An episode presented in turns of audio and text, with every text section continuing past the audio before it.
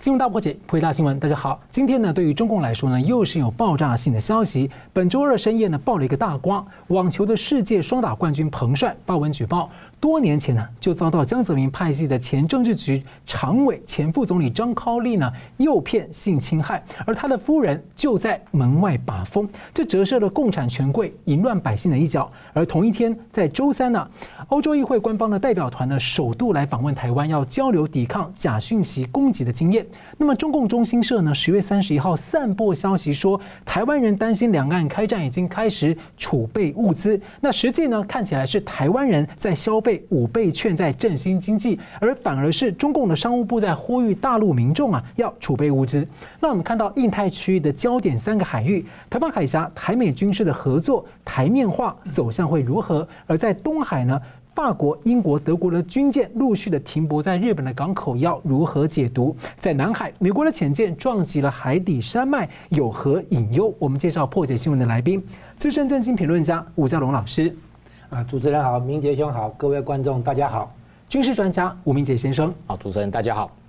好，美军的海狼级核动力潜舰康乃狄克号十月二号在南海呢撞到了不明的物体而受损，有十多名的官兵受伤。而第七舰队在十一月初公布的调查结果说呢，撞上了未知的海底山脉后搁浅，那有所损害。不过显然这个山脉的状况不在美军目前的海底的地图版本，所以请教这个呃明启兄啊，如果全球最先进的美军它的海底地形图都不符合现况，那个地方到底有多复杂？而且这是否意味美军海下作战在这里还是有很大隐忧，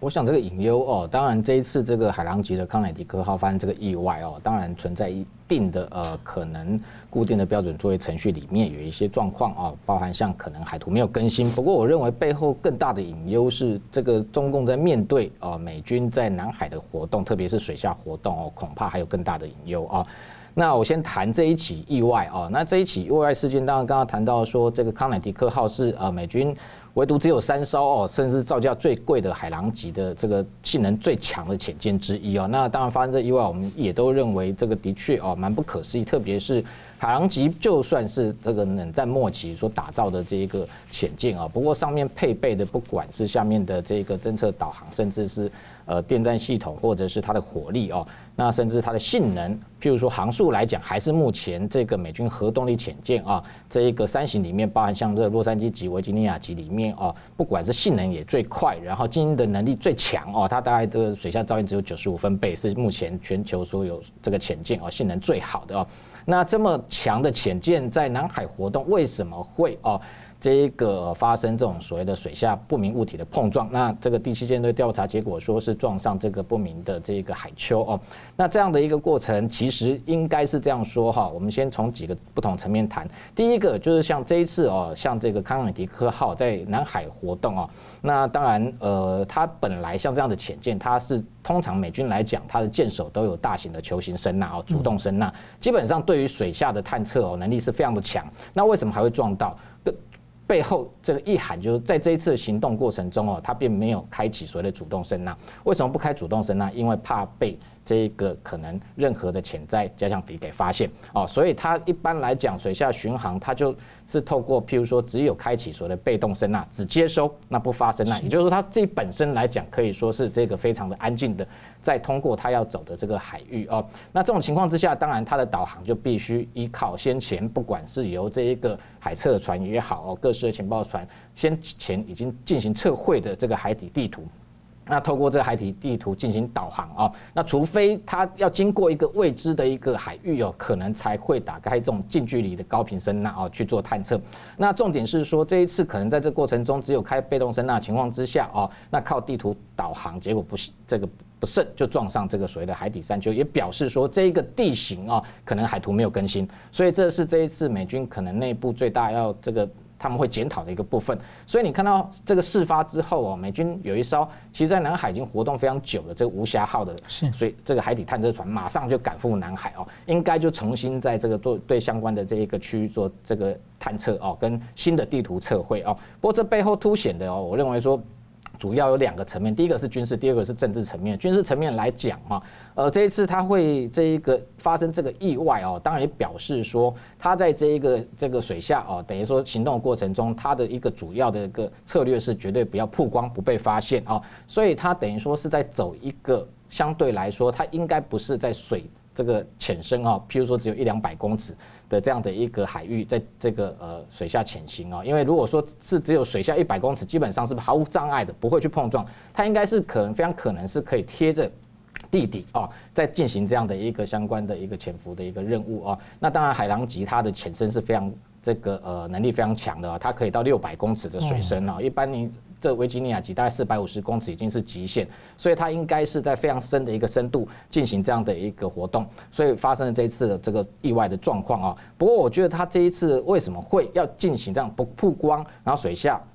这个潜行的这样的一个任务，当然背后不能排除是在模拟万一如果今天南海发生军事冲突啊。那这个这一艘所谓的海狼级的潜舰要如何进行攻击啊？那当然两种可能性，第一个是因为当时哦，这个美军的卡尔文森号航母打击群跟雷根号双航母进入南海啊，那在这个进行多国的联合军演，那这一艘潜舰什么时候进入巴这南海，通过巴士海峡，这外界都不得而知。那护航可能是其中的一个目的，第二个目的是也非常有可能在跟踪。可能疑似，比如说解放军的潜舰啊，那剩第三个就是我刚刚谈的，可能在做一个模拟作战的一个想定的情况之下，那发生这个意外。不过我认为说，这军事层面的部分，当然也表示说，这个美军在南海的一个水下战力哦，其实是这个让。中国可能会非常畏惧的啊，那特别是这次事件，我们发这个美军公布哦，是在十月二号发生，所以它十月二号这个不慎触呃触撞到这个海底山丘之后，就开始变成浮航的方式，是浮航到接近快要回到关岛，十月七号才对外公开，也就五天时间之久，这一艘潜舰是在水面上浮航，但是我们发现。事前，这个解放军，你看他这一个呃，中共的军机在台湾的西南空域，每天运八不断的反潜机、哦电侦机在这边盘旋，在这边绕，都看起来好像是在对水下的活动做侦测。但是这一艘潜舰何时进入巴士海峡，完全不得而知。第二个进去之后。可能中共媒体解读非常有可能是在西沙群岛的东南侧海域哦，那事后才调卫星照片说十月三号好像有一艘疑似是康乃狄克号在进行浮航，不过这都是事后才去这一个回过头来检视哦，在当时其实中共各式的一个侦测的一个不管是反潜的战力都完全就算浮航情况之下也没有发现这一艘潜舰，而且它又再度穿出南海，都快回到关岛的时候，这件事情美军才曝光。才知道说哦，这个海狼级潜舰居然已经部署到中国的家门口哦，那居然完全这个解放军的兵力都没有办法发现啊。那所以这种情况之下，当然我们要问第一个，像类似这种机密的事件呢，过去不是没有发生过，但是美军为什么要曝光？这个曝光的一个背后的目的是什么？当然就是在警告跟威慑这个中国在南海跟台海的行动必须要有所节制哦。所以可以看得出来，美军在这个地方不是只有政治上，比如说拜登总统表示说有对台湾的防卫有承诺，实际上所有可能的呃剧本都已经在进行演练哦。那也在南海这个地方持续做战场经营哦。换句话说，就是说在这个地方也一样在真正的备战练兵，不是只是虚晃一招。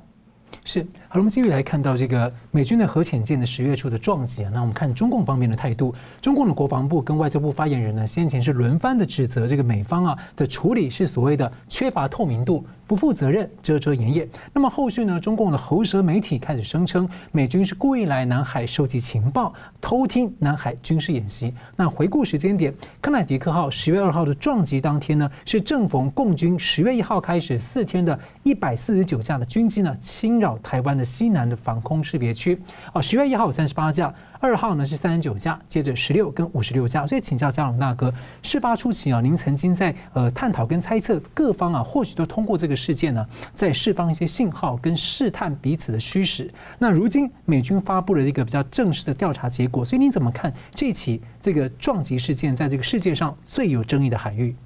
当初刚事件刚出来的时候啊，那个俄国的一个海军将领哈，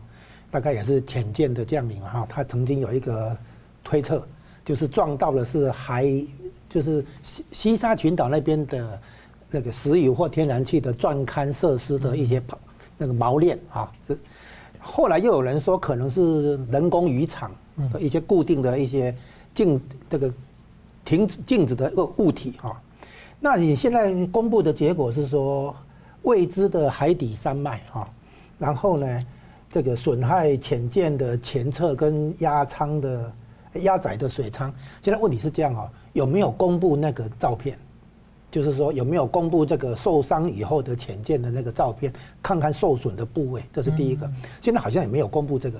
啊，那之前公布的一些照片呢，显示的那个受伤的位置，受到撞击的位置是在潜舰上面的那个指挥塔台。你就比较中共方面的那个出来的讯息嘛？就是当当时有一些照片啊，当然，但是受到撞击的位置。如果是撞到海底山脉的话，嗯，那应该是在潜舰的前头了，前方，而不是那个塔台那边了哈。所以它必须有照片出来，有照片，哎，就是说能够看到受受到撞击的位置，那个是在什么地方？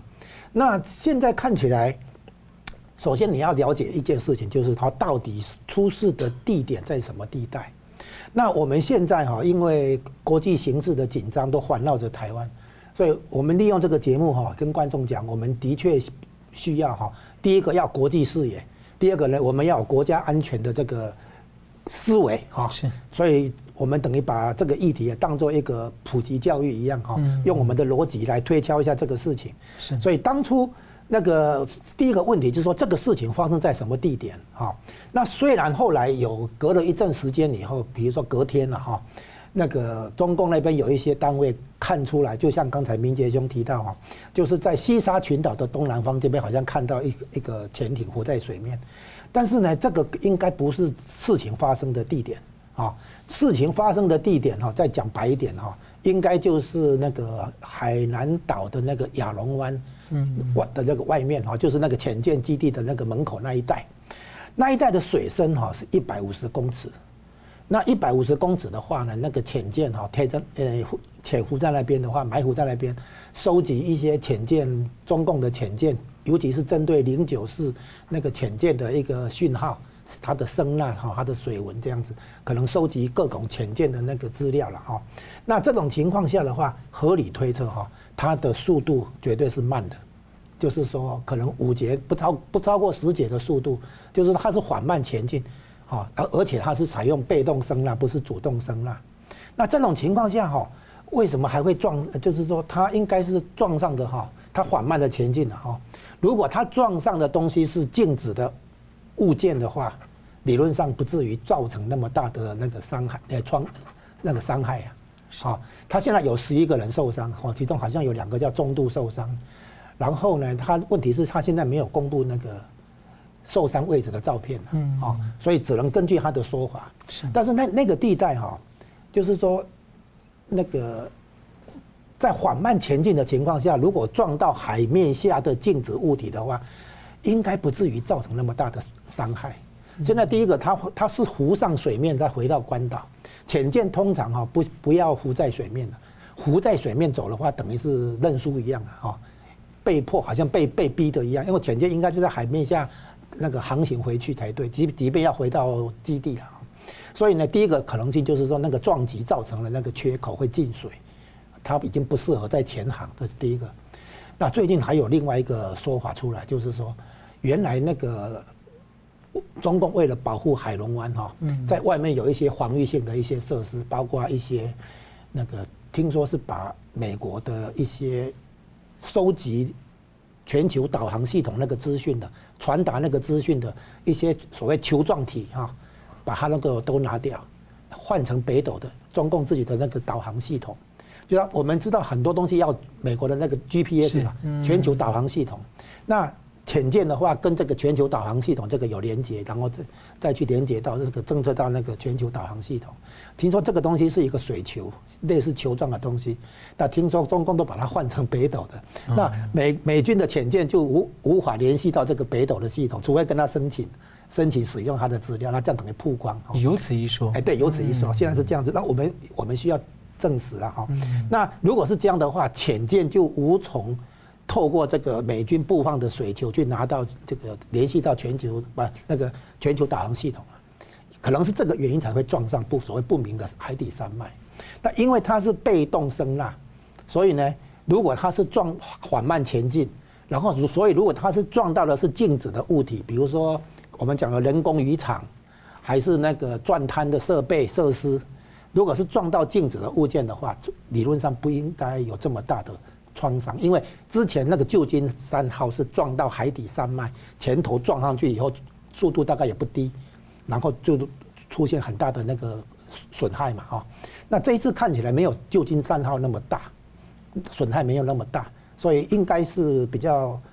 属于轻微，比较相对来讲轻微的碰撞。那速度缓慢前进的话，碰到那个的话，理论上不会有这么大的被逼的要浮出来。所以推测的是什么？是撞到的是不是静止的物体，是移动中的物体。那有两个，一个是无人那个探测器，第二个是无人潜舰，也可以遥控的那种潜舰。那如果是这样的话，那有人就在质疑说，这如果是无人潜舰的攻击，啊，撞上这个。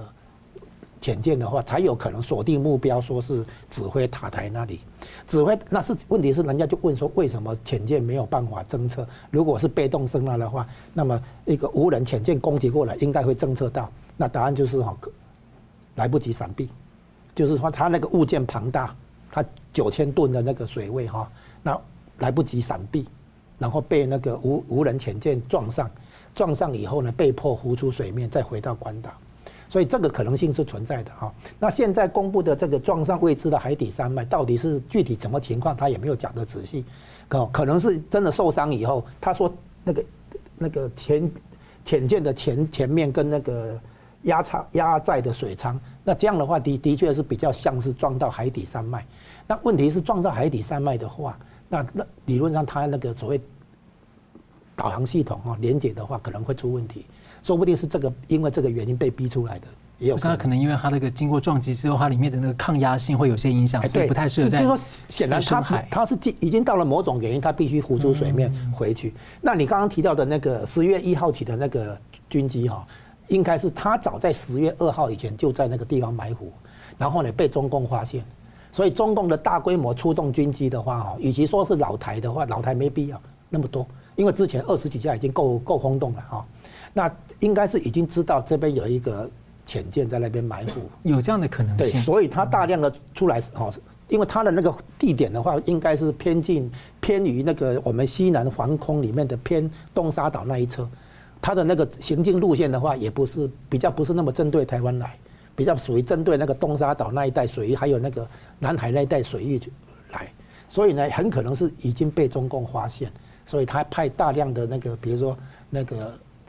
侦测潜舰的那个环潜机了哈，那一类的那个来做那个地带的侦测，而且预防说你海狼级走了，那个康康乃狄克号走了以后，有没有其他潜舰来换班啊？等等，他做一些监测。所以到最后的话，到了十月四号的话是五十六架，哦，所以呢，你可以看出来，它这个东西不是针对台湾，因为针对台湾没这个必要，但是呢，它会起到一个震慑台湾的效果。等于在警告美军哦，你给我小心一点哦，有这种味道。我刚好是中共的十一了哈，中共的十一的一个日子。不对，他那个潜舰肯定在十月一号以前已经在那边的了。那。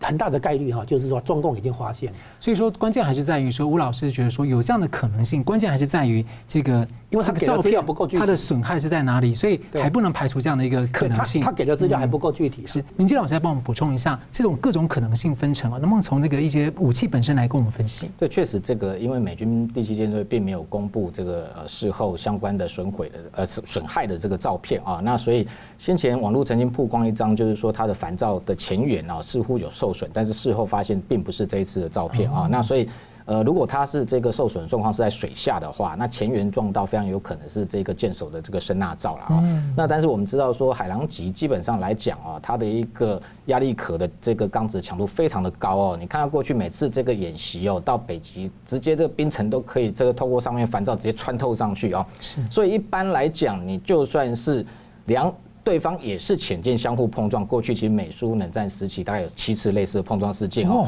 大概只有一次是苏联的潜舰真正沉没，其他都是撞伤，也不会有这一个真正的严重毁损哦。那所以我的研判是认为说，解放军的这个如果是无人的潜航器啊，无人潜，不管是说哪一种的，基本上撞到它哈，都是自己可能会损毁了啊。那如果说是撞到水面舰来讲，不管是商船或军舰，事后一定会曝光啊。所以美军为什么敢公开强调说这一次的事件可能就是水下的这个呃海丘的碰撞哈，只有单向的，不是只有跟呃任何的这一个非地质的这样，不管是这个动态的物体进行的发生碰撞啊，我想应该也是有它的一个调查基础。是，那这吴老师这个两种说法哈，我们到最后再来再来再来继续追踪。如果它是碰撞的是前头的话，是的确就是海底山脉的可能就比较合理了。而且它如果腹部还受伤嘛哈，这样的话就比较合理嘛。是，因为它现在没有具体的受伤照片出来，所以只能说姑且信之了哈。是，来进一步看。好了，我们休息一下呢，就回来看这个中华民国的陆军司令呢，仍然在华府访问。而现在台美的一些军事合作啊，不止公开化，似乎还有一些新的进展。我们休息一下，马上回来。欢迎回到新闻大破解。中华民国的陆军司令呢，徐彦璞呢，最近访问美国呢，台美军事合作呢，传出有多项的进展是越加的台面化。在先前呢，总统蔡英文公开的证实美军在台湾协训国军之后呢，看起来还有一些新的进展。我这边就先跳过去，我们直接请教明杰兄怎么看美台这些最近的几个例子啊？然后美台的军事交流合作，您觉得未来还有可能有哪些突破跟走向的可能？再来的话，就是说有些分析认为说，深化美台军事单位的这种联系跟交流。其实比单纯武器的这个军售更加重要。那这就让我想起去年一月的时候，离奇坠机的这个我们的参谋总长沈一鸣将军哦，他和美军的情谊是非常深厚，经常就飞去哪里，两个打打个高尔夫，就军事外交起来。所以确实，你怎么看这个这这样的一个观点？其实哦，这个美台之间的军事交流跟合作，在军中早就是公开的秘密哦。那最大问题是说，这一次哦，为什么在十月之后陆续有包含像这个？《华尔街日报》、《经济学人》、CNN 接连报道啊，相关这个美军来台的这个训练讯息啊，我认为这一个是华府刻意在这个时间点曝光，这才是背后最主要的政治的一个目的啊。那当然，十月初因为刚刚谈到说这个连续四天一百四十九架的这个共机扰台啊，但当时当然对台对美的一个威慑的目的都有哦。那当然做给中国内部内宣的一个成分也很高哦。那当时对着这个六国十七舰对台湾东面的联合军演一路往南海走，当然它有这样的一个反介入的一个这个呃战略上的目的哦。但曝光时间点，当然华府在这个时间点可以看得出来，的确是有意刻意那让这个消息出来。那其实哦，中国过去。对台湾的台美之间军事交流，其实我想早就也摸得很清楚了，大家都都知道有这回事。但是台美之间过去的默契是只做不说哦，不公开曝光。那这时候曝光，当然背后重要就是在警告北京啊，就是说今天其实我们看到观察过去华府长期哦，在一九七九年之后对台。的这一个呃军事合作的一个策略，基本上是这个维持所谓的台海的两岸的军力平衡的策略。一个是包含像这个对台军售，那今天解放军的武力发展到哪里，它可能就会出售给台湾相对应这一个战力的呃武器。那所以你看，中国这几年来威胁越来越大，那。军力上面有所提升的情况之下，美国就开始川普政府任内就出售给台湾可以攻击到对岸的这样攻击性的武器。为什么会提升到这里？因为解放军的武器也上升，所以他用一个两岸军力平衡的一个方式。那现在呢，解放军在这个政治上、这个军事上的对台的动作越来越大的情况之下，美国我觉得这一次释放这讯息，也在告诉、警告北京说，如果你今天不希望。看到美军真正回到过去曾经协防台湾的状况的话，你在这个军事上对台湾的这个恫吓，恐怕你自己就要有所节制哦。否则的话，你对台加大这个军事的力道，美国也会更进一步提升台湾的军事合作空间。这个是我认为这一次他刻意这个透过媒体来曝光的一个主要的一个目的。当然有战略上这个吓阻北京对台威胁的一个意味。那回到台美之间军事交流，其实这的确是公开的秘密。刚刚谈到很多高阶将领，其实早期。非常多，包含像现在这个国防部长邱国正，过去都是到美国这一个陆院啊留学过的，或者是这个过去高阶将领很多到美国的海院、空院、战院哦，非常多的一个。这个军事交流，那甚至派到这个维吉尼亚哦军校各这个选派的学生也好，或者是实际上的部队哦各型的，包含像这两天曝光说有四十名的陆战队到关岛去进行所谓的这一个两栖突击的一个联合演训，那更不要讲这个长期美台湾的 F 十六战机的飞官都到美国的这个陆客基地去受训，甚至各式的特战部队到美军的绿扁帽也好，海豹部队。都有哦，那当然外界关切的是说，那美军来台的一个人人员的一个布置的状况，那陆续曝光是说，现在约莫只有呃三十二人啊，或者到不到四十人的规模。但是美方这次曝光的目的，也在警告北京说，如果你今天对台加大军事威胁，未来这样的一个人员或者是频率或者是广度深度都有可能在持续提升。好，那这个部分我觉得也是在遏制这个中国对台步步进逼哦。那当然最重要，本身回到台湾自己防卫能力的提升哦，基本上美军来台协训，当然也还是有它一个重要意义。第一个最好的是说，当然这个华府不断的强调说要协助台湾提升自我防卫能力，让台湾自己能够保卫自己。那所以美军来台协训，它最高的一个目的、最高的目标，当然是希望把台湾的部队直接训练成跟美军部队一样精良啊。那特别是因为美军毕竟还是现在全球上少数具有实战经验的一支这个部队，那各式的武器装备、战力来讲，相对来说还是最强的一个这个军种。所以等于说，美军如果能够让台湾的部队，他的战力提升到跟美军一致，基本上事实上有没有美军来台驻军，也就这个没有这个必要性，因为台湾自己就有自己的防卫能力哦，这是第一点。第二点当然是台美之间的联合演训非常重要哦。那目前看得出来，华府应该有意哦。从过去只是单纯对台军售啊，那进一步提升到人员相互的一个联合作战演训。联合演训有非常多层的目的啊，包含像譬如说两年一次的这 RIMPAC 环太平洋军演，它除了是联合各国哦，在区域间等于说的。这能够打造一个能够呃具备稳定区域安全的一个力量之外，在这个呃演训过程中，也是军事外交重要的一环哦。所以有军事本身意涵，还有外交的意涵。那台美之间目前最缺的就是联合演训哦，联合演训可以这一个。不只是提升台湾战力之外，也培养台美之间未来可能联合作战啊这样的一个重要目的。所以这样的一个不只是军事，还有政治结盟的一个这样的一个味道哦。所以等于说这个部分，当然对于台湾来讲，我想美军来台协训是非常重要的。那当然这个也是这个北京它最这个畏惧跟担忧的一个部分。所以为什么这次事件曝光啊？那这个中共媒体说这一个呃台湾跟美方在挑衅哦，但回过头来，这当然也是解放军不断的哦对台这个用军事打压的方式哦，企图对台以武逼统。哦这样的一个这个等于说只是一个反应跟反制的力道。那当然未来我认为说台湾自己还是要加强自己的防卫能力。美方能够协助当然是最好哦。不过整体上来说，我认为整个这一个未来的亚太区域安全哦，如果能够美方扮演一个外部的一个贺主哦，那避免台海爆发战争，这是最重要的哦。那当然回到如果说真的这个呃北京真的是这一个在误判的情况之下，对台有任何的军事动作，也台湾必须要有自己的能力能够进行自我防卫。所以我追问一下，因为之前其实就有一个呃美方就有人建议说，我们应该在台湾呢。设几个装甲师，就说，因为如果打起来，你吓阻了，还是要打起来，终究还是要打。你不如就设军队在这里，这样的话，中共就很难打。那这是一个，这是一个。第二个，我想要请教，就是说，台湾明年成立这个全民防卫动员署，哈，就我们的后备系统，这其实大家很关注的焦点。台湾的后备军队到底军力如何？要和美国的国民警卫队来合作。还有就是，国防部长他其实有意愿想要在关岛设一个联络官。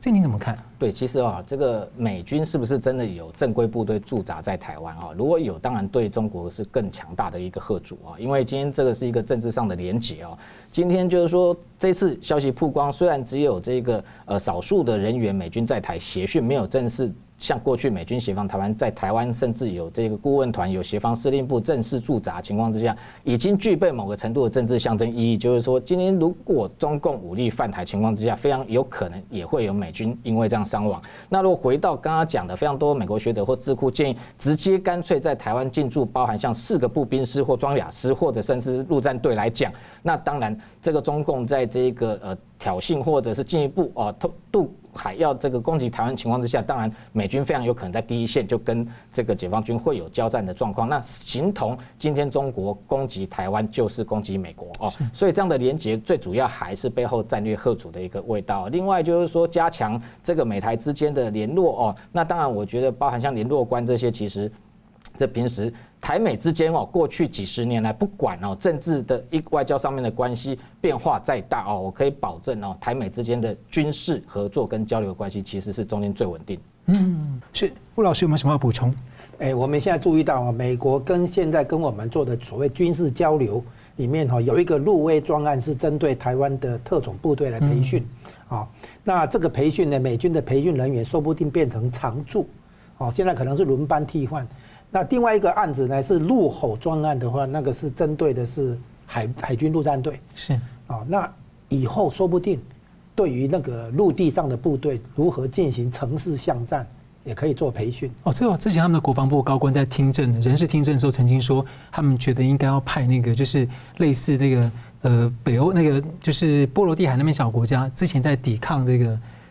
就是前线抵抗的一些反。反反制作战的时候，想要把那样的战略分享给台湾。因为现在我们平常军军种演练啊，是对抗啊，哈军军对抗那种，可能不适合这个目前台海的所谓抢滩登陆。嗯，那个东西是对方登陆上来整整顿好了以后，哦，我们正面决战哈，这个部队的对正对抗，现在可能不是这种情形。所以美军的这种培训哈，目前停留在特种部队跟海军陆战队。那将来有可能对陆地上的部队啊，还有可能是什么呢？就是做。很多情情况还没提到的，就是做海陆空联合演习的培训。所以呢，这个意思就是说，它后面还留有空间。现在等于是在发讯号给中共啊，你再逼下去的话，我可能还会有更多的军事交流合作方案的推出。是。好，从二零二零年，尤其夏天以来啊，国际媒体重要的智库都频频在关切，中共恐怕会军事觊觎，要夺取台湾控制的南海的东沙岛。美国最近也有智库啊，兵推报告提出了担忧，而台湾政府呢，最近也宣布升级了东沙岛的一些防卫的措施。不过，有评论认为，中共不会也不敢下手，而且夺下来也不一定能守住，而且还担心在过程中啊，美国跟盟友找到了一个反击的机会，在南海啊，中共其实很难驰援啊，就直接夺下了中共在南海的好几个军事化的人造岛礁，或者把他们摧毁。那美国的前印太助理国防部长薛瑞福呢，八月底曾经说啊，他说。如果共军要夺取东沙岛的话，会是一个战略失误的战术胜利，会引起更大的国际反弹，周边升高防卫，让中共自己更加陷入困境。那么，另外还有就是台湾某个政党的前副秘书长认为，东沙岛对台湾军方没有太高的政治价值，而且对中共军方啊是一个鸡肋，没有夺取价值。共军如果要并吞台湾，是完全可以忽略东沙岛的。对于这样几番的说法，有人觉得很重要，那但是也有人这样说，请教吴那个江老大哥怎么看？我们首先要修正一个看法，就是我们看到东沙岛的相对地理位置，啊，它在福建广东交界的正南方，是。然后呢，海南岛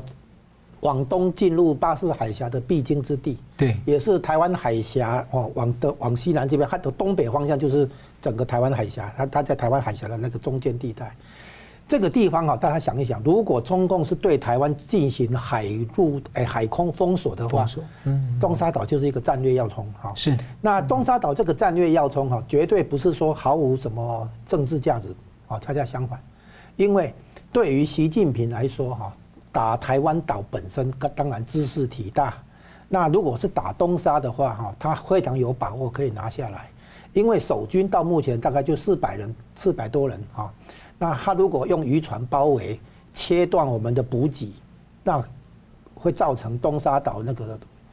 失去援援助嘛哈，那个物资的那个运补会出问题，这个也是一个办法啊。然后还不至于说真的去打东沙岛本身啊。那如果大家想一想啊，这个东沙岛本身对台湾来讲是一个等于说一个重要的刺激啊。嗯，我们已经从一九五八年那个金门炮战以来，是台湾几乎都就是没有战争了哈，太从那个太平时期很久，所以呢，坦白讲，我们有一点已经不懂得那个战争的滋味。以前我们小的时候啊，是真的要做防空演习，是真的分配防空洞，真的教我们怎么样去在防空洞里面要怎么样保持一个身体的姿势等等。那现在连防空演习都没有嘛，哈，和平的时间太久，所以如果东沙岛真的有什么事情的话，台湾股市会怎样？你现在可以想象，台湾的那个股市、经济、商业、金融可能会出现恐慌，啊，可能会乱掉，自己会乱掉。那如如果中共在台湾内部有潜伏人员的话，说不定也会出来出来闹事情。所以东沙岛哈，它对台湾来讲，心理层面的打击，这个一定要考虑进来。是对。然后第二个，东沙岛的话呢，因为它有一个重要的特点，就是它附近的海域是前那个海海域哈，里面有会出现断层。哦，有一个地方急剧下降，嗯，那个地方就是潜舰的埋伏的地点，哦，所以呢，那个为什么中共的那个反潜机会去飞到台湾好防空识别区的所谓西南角？那其实那个地方就是东沙岛附近的海面。而且之前我记得之前国际在讨论的时候，就是说如果中共拿下东沙的话，中共的潜舰要出来啊，就受到了牵制就大减了，所以反而对于美军跟其他的国家造成更大的威胁。对，这东沙岛附近的海域是战场经营的一部分，是因为那个地方那个海域哈是适合潜舰埋伏。所以中共的反潜机一直要到那个地方巡，就是来练练习怎么样去侦测底下有没有潜舰。嗯，说不定他自己的潜舰来作为那个测试的标的哈，也说不定。所以他那个地方哈，不要以为那个地方那个岛本身好像不容易防守，对不对哈？易攻难守，其实不不完全是这样，因为那个岛上面哈，应该是有美国的那个雷达系统。连接到我们的乐山雷达系统，连接到那个太印太司令部那边去，所以呢，那个侦测范围周围一百公里哈，或者更多，那个地方就是有它的军事价值，并不是一个空空的岛。所以我们现在第一第一个，我们的国民哈，一我们的尤其是我们的那些关心政治的那个国家安全的那个选民，一定要认识到一点，就是东沙岛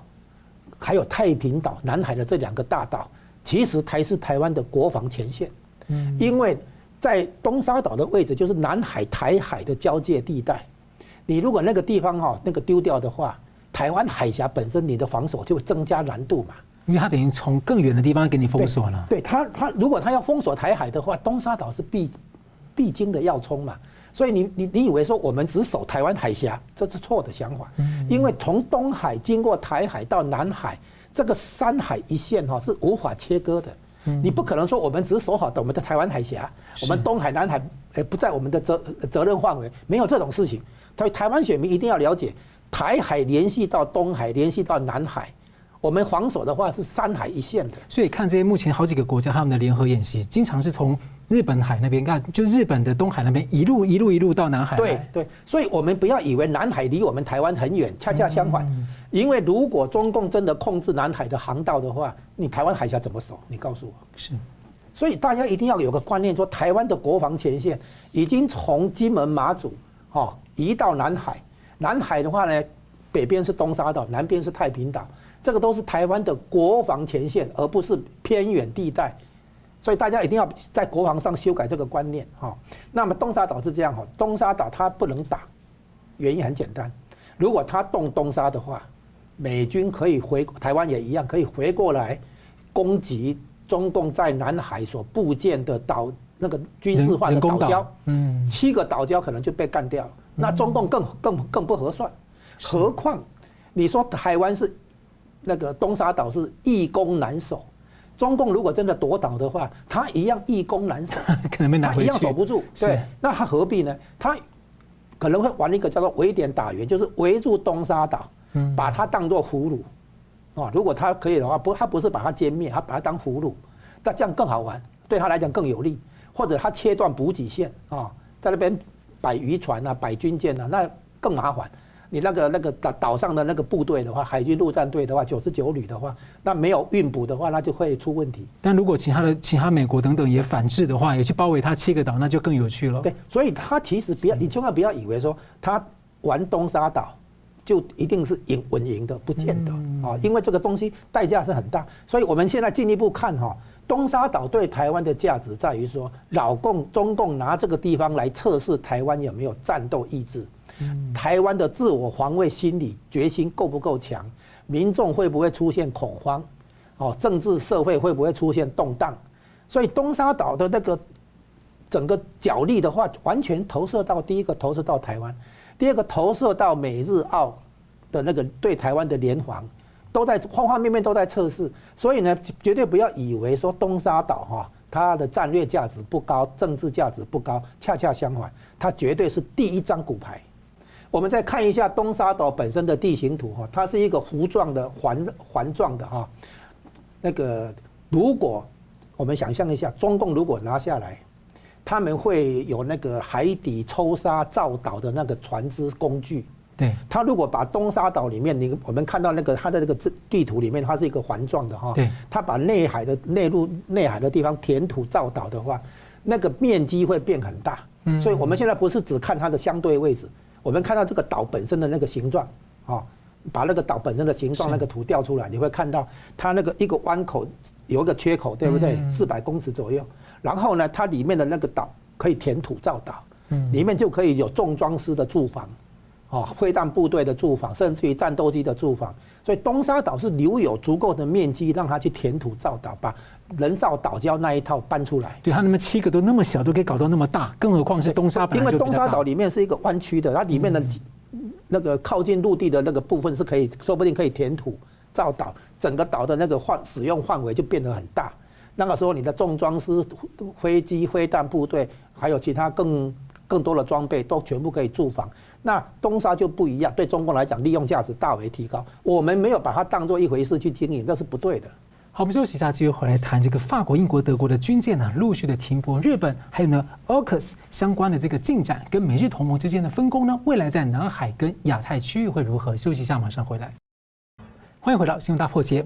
COP 二十六的气候峰会啊，习近平缺席了。那美国和欧洲呢，一方面重视气候变迁的风险，大推绿能减碳；而一方面，这让中共可能借此呢取得一些优势。不过另一方面呢，美欧正上演大和解，来强化全球民主同盟围堵中共的态势。那我们看到东北亚的新枢纽日本、法国的两栖攻击舰、英国的女王号航母呢，陆续在五月份、九月份停靠日本的港口。而十一月呢，本周四德国军舰呢和日本舰艇要联合训练。周五就将停靠在日本的东京港，这是二十年来的第一次。而且六月底呢，印度和日本也在东海联合军演，不过呢，没有说明是否靠港。所以我先请教明杰兄怎么看？说法国、英国、德国这些军舰啊，陆续停靠日本的港口，这说明什么？特别像说英国说它要开启跟日本的防务的合作的新时代。对我们观察啊，就是说，其实从去年啊，中共这个企图以一谋霸之后啊，那特别是呃前几年在南海啊大幅的这个。呃，军事化这些所谓的岛礁之后哦，那看得出来这一两年对于在南海、在台海，甚至在东海的这个军事的动作频频哦。那当然，这个对于这个印这个印太各国哦，当然都非常担心，就是说这个中国的军事扩张啊，会影响到区域的和平稳定哦。那当然，先前川普政府到现在拜登政府看得出来，在南海政策上面是一致的哦，那都是坚持说南海的自由航行哦。那特别是在台海的部分，其实像连拜登总统都有两次公。公开哦，表示说对台湾的这个防卫有承诺哦，那如此多的一个做法都是哦，当然我认为都是在。这个遏制哦，中国可能譬如说这个企图要用武力的方式来并吞台湾也好，或者是说在南海哦，等于把它划为它自己的内海哦，管控区域，那影响到全球的整个呃各国的战略利益哦。那所以不止美国，那当然日本也因为可能台海有事哦，深感到这一个威胁哦。那像先前中俄哦十艘军舰直接绕日本本州一圈啊，那所以美日为首的这样的一个呃等于说亚太的地这个国家哦都。非常担忧台海可能会出现啊这一个呃相关这个不稳定的情势。那这种情况之下，其实还是主要是美国出面来号召哦。那当然希望。打造一个全球的民主联盟，共同来对抗中共。那对这一个对他进行所谓的围堵，所以这个美国你可以看得出来，他先这个呃号召英国，英国先前其实他的这个女王号啊，伊丽莎白女王号已经这个直接到这一个西太平洋来这边巡弋之后，跟这个多国进行联合军演，那前后进出南海，然后直接等于说在这个区块也可以看得出来，并不不畏惧北京的压力之下，跟美。国日本哈，刚刚讲的这个六国十七舰的联合军演都已经这个进行完成了哦。那当然，英国先前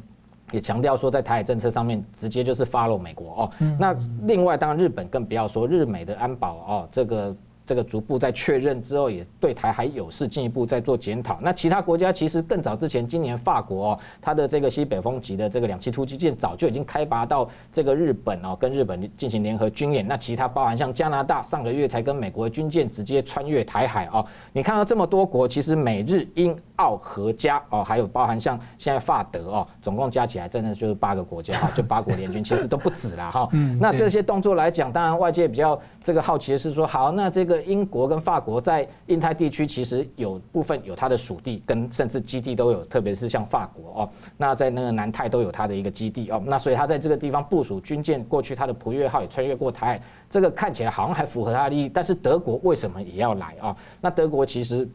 今天有德国媒体最新一篇报道，就直接点名谈到说，台湾其实是欧洲的第五大贸易伙伴哦。那很多的晶片其实都出自于台湾哦。那当然，这个也看得出来，近期有中国非常这个呃非常多的动作，企图都想要并吞台湾。那认为说台湾是一个自由民主的国家哦，所以欧洲国家也必须要力挺台湾哦，跟美国一样，要共同来对抗中国的威胁哦。所以这些动作都看得出来说，德国为什么也开始哦到这个印太地区来巡弋？因为毕竟基本上德国也认为自己还是欧洲的大国哦。那在各个欧洲国家都已经进入南海到印太啊派舰来巡弋的情况之下，德国若缺席哦。当然，它的一个国际地位跟影响力也会受到损害哦。所以军舰基本上来讲，一个是这个展示武力的一个平台，另外一个当然就是军舰军舰外交哦，因为它是一个移动的一个国土哦。所以你今天派军舰。到某个区域去巡弋，当然有它这个这个这个发扬国威的这个味道哈。那所以德国看到其他欧洲国家都已经纷纷跟进美国，他如果缺席的话，当然未来哦在欧洲可能他的一个相关的发言权也会相对的减弱哦。所以你看到像这一次哦，为什么拜登总统直接批评这个习近平不参加联合国的这个这个气候会议哦，就要作为一个国际的领导人，居然不参加这个会议哦，怎么有够资格哈？所以要做一个领导人，所以相对的这样的一个国际外交。的一个形式上必须要做的，当然我们看到德国也开始跟进哦。那当然先前还有包含像这一个澳英美奥克斯这个三方军事联盟的成立也。澳洲为什么急于要参与哦，在印太地区的事务，当然也是要提升它的一个国家的一个地位跟在这个太平洋的影响力。另外，我认为德国跟日本的关系哦，呃，进一步呃有这个强化跟升温哦，升这个升级，也跟未来两个国家有想呃希望能够加入所谓的这个五眼联盟有关系哦。因为日本跟德国其实非常希望加入这个所谓战略情资分享的一个同盟哦。那当然，整个西方。或这个民主的国家联盟，如果能够共同的一个串联起来，当然对于这个中国在台海要企图啊，要用军事的方式哦，这压迫台湾，甚至要动用武力的情况，当然就会有进一步的一个重要的遏制的效果。所以吴老师，我想追问就是说，呃，在。从欧洲角度或一些比较印度比较远的国家的角度来说，他们那种所谓的台湾安全跟他们直接相关，其实相对来说还是稍微间接一点。但我们可以理解说，在军事上的话，因为他们都是北约盟国，或是有一些一个准军事同盟等等。如果台海一旦发生战争的话，美中对上的话，就对双方来说，打仗的时候什么事都可能发生。中共在其他国家也有基地，它也有潜射导弹，所以基本上这些国家基本上因为都是美国盟友，都有军事同盟，基本上就是要同时都在戒备了，甚至可能随时都要备战，对不对？但我认为说，欧洲的确它面临的呃中国的威胁不在于纯军事，而在于经济或者渗透各方面其他的一个入侵啊。那当然，我认为。像德国当然很在意的，还是包含像台湾自己本身，刚刚谈到说，就是一个这个半导体重要的一个供应链啊。那当然对，像现在很缺晶片，连这个德国都希望说台湾能够多提供晶片。当然相形之下都不希望说台海爆发战事啊，因为这个对整个不只是军事层面，连这个经济层面都会影响到各国的利益。嗯，是。我们来谈到这个印太，尤其是亚洲区域的安全的一个新阶段的分工啊。看来呢，美日同盟啊，顾这个南海中线这个以北，而 AUKUS 的澳英美联盟呢，看起来是顾在南边。另外呢，法国跟日本、印度呢，他们还有一个自己三方的一个连线。不过呢，最近呢，澳洲啊，因为 AUKUS 的关系呢，取消采购法国的常规潜舰。那这个事件呢，在降温没多久，美国也在安抚嘛，因为美国提供核动力潜舰给澳洲。那降温没多久的议题呢，最近又烧起来了。所以请教佳龙兄啊，法国跟欧盟啊，像德国，特别是法国、欧盟都很积极表态要布局印太。法国还有自己跟南太平洋的这个海巡网络，要加入这个天下为共的这个阵营里面。那你怎么看说澳法美三方啊，在这个潜舰采购转向的一个这个问题啊，后续目前的发展？第一个哈，这个 AUKUS 联盟里面哈，涉及到澳洲去取消原来跟法国买的。传统的柴电动力潜舰，那么就商业面来讲，只要安排好接手的，比如说法国造的那些柴油柴电动力潜舰，有人接手，法国来讲呢，它那个潜潜舰工厂的就业啊，照样维持，利润商业利益照样维持，他还可以赚到澳洲的违约金，对，他违约金听说十十七亿美金，嗯，那商业部分 OK 啊，对不对？就是。没有损失，那剩下来的话呢，法国就趁机。那个在印太这边也提高它的声量，对不对？好，提高它的做分量，这样子一举数得嘛，哈。所以对他来讲的话，其重点在于说，美国是不是安排好接手的那个下家票？比如说，听说印度、越南，甚至于台湾说不定都有可能去接这个柴电动力潜舰哈。那如只要安排好，美国替他替法国的那个潜舰安排好接手的下家，所以澳洲不买，别的国家来买就 OK 了嘛。然后他还多赚了一个违约金嘛哈。对，印度现在也要扩扩张他们的潜舰部队，但他有自己的。听说是印度、越南的机会很大了哈，说不定台湾也会补个两支也说不定哈。就是他好像是几十八支吧，嗯嗯，这样子，所以这个商业利益是可以处理的了哈。然后再来的话就是说。法国是欧陆的政治跟军事大国，啊，它是安理会常任理事国，是它有核武器，它有航空母舰，它有核动力潜舰，啊，那德国的话，哈，是经济、科技、金融方面的大国，所以德法联手的话，的确可以主导欧洲大陆的局面，啊，那法国这一次等于是在积极把欧洲带进这个印太来，为什么呢？因为印太的地区的确。是欧洲的重大利益之一，然后第二个呢，现在的俄国哈，因为普京本人是反共的啊，那俄国对西欧的威胁的确下降，那欧洲也想用这个商业上的利益把俄国绑住，比如说包括那个天然气的交易哈，所以呢，对欧洲来讲，的确从从那个疫情的爆发以后已经看出来，中国虽然离欧洲比较远一点，有距离。但是呢，对欧洲的影影响冲击一样在。你看那个病毒哈，在欧洲、西班牙、意大利的造造成很大的那个冲伤害嘛哈。所以对欧洲来讲，的确已经接受美国的论调，就是说欧洲的最大威胁已经不是俄国，而是中国。那这样子的话，北约的防守对象也转，就是再重新界定北约的那个安安全界限嘛哈，就是把中国的这个威胁。凸显出来嘛，好，那在这种情况下，欧洲也看出来，俄国的确在战略上哈站在美国这边，不想站在中国那边，所以他还特别来声明说，我跟中国没有军事同盟的问题啊，这样的这个情况，所以法国现在呢，等于是率领欧盟或者欧洲大陆重新回到印太战略，因为你知道以前荷兰有有来东那个东亚地区嘛，叫东印度公司那些哈，英国也在东亚东南亚有很多殖民地哈。那原来法国最大的殖民地越南嘛，好，那所以现在法国回来，英国回来以外，法国回来，还有个德国也来，所以英法德都来的话，那很明显就是欧洲的确改变看法，认为这个印太地区、南海、东南亚和东亚、台湾这个地带，的确也是欧洲的重大利益所在。那重新界定你的利益的话，那当然就会看到接下来的整个布局。所以台湾这边一定要了解，说我们会被欧洲开始重视，邀请我们来外交部长去访问，他的议会代表团也要来台湾访问等等，都表现出欧洲在印太战略上不想落后在美国、日本之后，他们也在抢舞台、抢局面，因为他们重新界定他们的利益、重大利益所在。所以呢，台湾不只牵涉日本的国家安全、美国的国家安全，也牵涉到澳洲、牵涉到欧洲的国家安全。所以在这种情况下，看起来这个所谓“天下为中，全球反共”的局面哈是越来越成型，而且越来越稳固。那么这个更加使得台湾必须要对其他国家也有一个道义责任，就是说我敢建立强大的国防，我敢对中共叫板，不要只是澳洲去惹中共，我也台湾更敢去惹中共。比如说要求中国要这个做起一做一个负责任的大国。维持区域的和平稳定，不要动不动这个展示武力威胁等等哈。那个对于疫情的防控的话，也要有这种责任感啊，不要去做一些那个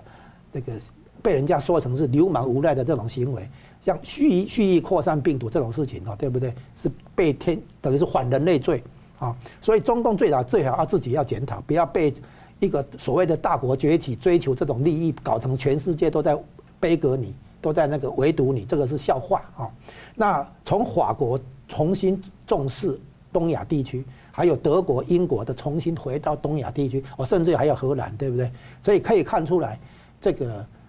全球的国际局势的确是根据民主自由这个价值观来开始划界限，不单纯只是一个地缘政治安全的概念而已。这个概念很重要，可是现在发现全球围堵中共了哈。连俄国都不见得站在中共这边，哦，我们可以看出来，民主自由这个价值观会变成搭配地缘政治的风险，形成一个全球最新的民主同盟这样的一个局面出来。所以台湾自己一定要站稳立场，在最前线。所以台湾要认识到这一点之后，展现出自我防卫的意志跟决心，追求强大国防啊，那个追求那个全民内部有国家安全共识啊，不要在那个帮中共来做内应这种事情，千万做不得。所以国防、新防还有我们的价值观都要坚持住。好，节目最后我们请两位来宾各用一分钟总结今天的讨论。明杰兄，好，刚刚有谈到说这个呃，台湾的国防部其实已经准备要。改革所谓的这个后备动后备动员的体系。哦，那明天开始等于说教招要从这个五到七天，呃，这个等于试行十四天。哦，那这个九点六万人中间有一点五万人先试行哦，我认为这一个是台湾的确必须要这个赶快加加速哦来做的一个后备动员的改革哦，那特别是近期的传道说传出说这个中国在这个呃呃商务部发布公告说要希望民众囤。这个能够这个囤储存物资哦，那另外他的中共官媒也在嘲，反而也在嘲笑说台湾也在这个储存物资哦，似乎是拒战哦，恐惧的拒哦。那对他们来讲，他们内部反而说他们是在备战哦。那其实反而到最后变成说很诡异的氛围是，这个中共官方反而出来澄清说这是可能因各种可能不是。反而不是因为台海的一个情势哦，所以你会看得出来他在操作哦台海的一个武统，或者是这个对台军事施压的恐惧的情况之下，他也在担心说，这个如果万一真的点燃哦，造成内部的民族主义哦，这个完全没有办法哦，这个挽回的情况之下，反而对习近平接下二十大的连任，不见得是个有利的变数。是吴老师，所以台湾面对这样的一个国际形势哈，真的内部必须要好好的那个来做。共识的建立过程，一个过程，所以我们不要再看到，我们不要再这里看到说有人去当中共的内应啊，帮他做呼应了哈。现在全世界大家都重视台湾，帮助台湾，结果台湾还要去帮中共讲话，还要去跟中共呼应的话，这种是要不得的行为啊。所以台湾的那个内部自己要有那个全民皆兵这样的制度啊。我是强烈建议我们从募兵制改为征兵制。我们当年都当过两年兵的哈，我们都知道这个。国家安全就是我们的公民的责任哈，这个东西我看很多做母亲的也乐于看到儿子来服兵役，因为这个是举世皆然。我们看到瑞士、看到以色列都是全民皆兵的，甚至人家还有女兵的，所以台湾不能说整天仰望着别人来救，没有这种道理。这很有意思，像以色列的这种军事文化就融入到他们的企业里面，对，像美国也是，所以他们的企业都执行长都是军队出来的。所以台湾一定要懂得加强自我防卫的决心跟意志。然后展现强大的国防，必要，然后呢，敢去碰瓷，敢对中共叫板，敢对那个敢去惹中共。现在我们的蔡英文总统对直接说正告北京当局不要擦枪走火，像这种态度我们已经好久没看到，就站稳立场不退缩。对，嗯，好，我们非常感谢两位来宾今天精辟的分析，感谢观众朋友的参与。新闻大破解，我们每周三五再见。